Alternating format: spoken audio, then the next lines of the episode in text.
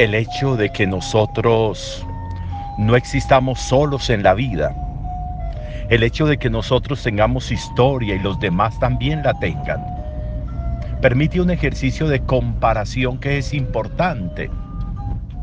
Comparación que a veces puede reñir en el asunto de, la, de lo personal, de lo privado, de lo particular, de lo que me es propio.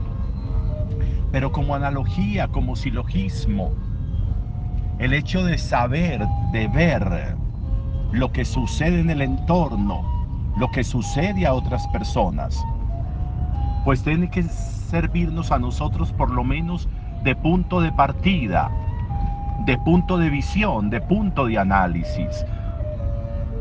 Empezar en todo de cero no está bien, sabiendo que podemos tener conocimiento con lo experimentado a nuestro alrededor, con lo experimentado en otras personas.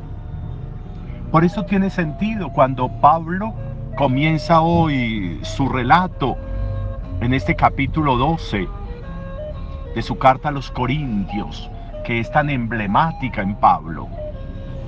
Lo mismo, lo mismo. Esa expresión para nosotros tendría que ser muy útil. Esa expresión para nosotros tendría que ser como un elemento de bandera. Lo mismo que, lo mismo que sucede en mí sucede allí. Lo mismo que sucede allá sucede aquí.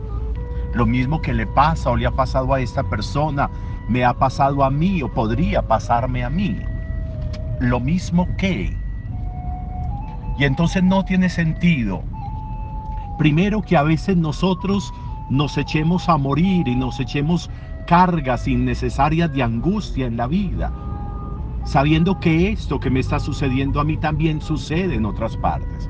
No es exclusivo de mí. Lo mismo que me ha sucedido ha sucedido allí, ha sucedido a esta persona. Cómo esta persona le ha hecho frente, cómo esta persona ha respondido, cómo esta persona ha asumido, cómo esta persona fue capaz de tomar esta decisión o de tomar aquella. Cómo darle una mirada más panorámica a mi vida, en lugar de dedicarme a comerme las uñas, en lugar de dedicarme a encerrarme, en lugar de, de dedicarme a pelear con la vida por sucesos comunes. Resulta interesante que nosotros le pongamos atención a eso de nuevo, porque hay muchos sufrimientos que no valen la pena, porque hay muchas angustias desgastantes, porque hay muchas tristezas de la vida que frenan los horizontes.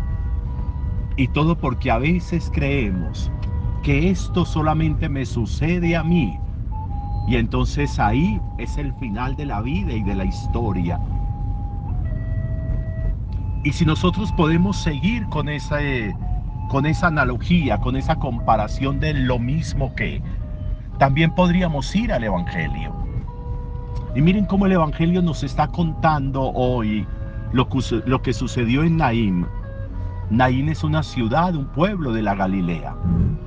Y allí nos cuentan el episodio de la mamá que sale a enterrar a su único hijo. Muchas veces hemos meditado en torno a este evangelio, como de lado y lado hay unas muchedumbres que acompañan. Quienes van al cementerio son una muchedumbre, que pueden ser también aquellos que no son capaces de ver en general todo lo que sucede, sino que se achacan a ellos lo único que pasa y se echan a morir, camino al cementerio. Y también hay una gran cantidad que van con Jesús entrando a Naim. Pero hoy podríamos hacer una reflexión en torno a la iniciativa. Cuando yo soy capaz de mirar mi vida con lo que sucede, en relación con lo que también sucede, en otras personas y en otras partes, pues entrar a hablar de la iniciativa es muy interesante. De las únicas veces en que Jesús hace algo sin que se lo pida. Nadie le dijo a Jesús, sane, resucite, consuele a esta mujer. Nadie se lo dijo. él mismo, por iniciativa propia, mandó detener a quienes conducían al muchacho al cementerio, tocó, lo llamó y salió. Y el muchacho resucitó. Por iniciativa propia de Jesús. El ejercicio de la iniciativa en mi vida. ¿Qué tanta iniciativa despliego yo en mi existencia? ¿Qué tanta iniciativa de asuntos de asuntos, de, de, compromisos, de decisiones, de proyectos hay en mi existencia. ¿Qué tanto manejo yo la iniciativa? ¿O yo tengo que hacer simplemente lo que me dicen que tengo que hacer?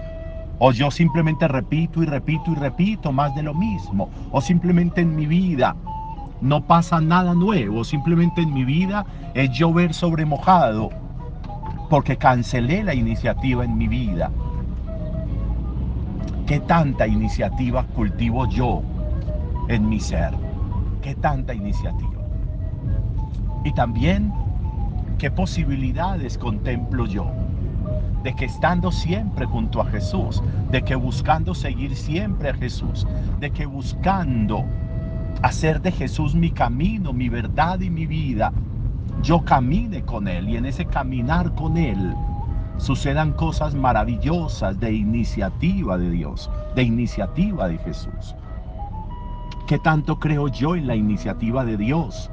sobre mi vida? ¿Qué tanto creo yo en la libertad y en la iniciativa de Dios sobre mi existencia? ¿Qué tanto creo yo en la manera como providentemente Dios tiene iniciativas conmigo? Esta persona, este suceso, este acontecimiento, esto que está pasando hoy, no será parte de una iniciativa que forma un gran proyecto de Dios sobre mi vida ponernos a ver las cosas en clave de maldad no nos ayuda. Ponernos a ver las cosas en clave de iniciativa de Dios nos abren horizontes. ¿Qué tal si hoy nos pusiéramos en modo iniciativa de Dios? ¿Qué tal si hoy nos pusiéramos en modo observar y contemplar como mucho de lo que me sucede a mí, que creo que es único, también sucede en otras partes y en otras personas? Y por eso no vale la pena echarme a morir. Podríamos ponernos en modo eso hoy, en este día. Buen día para todos.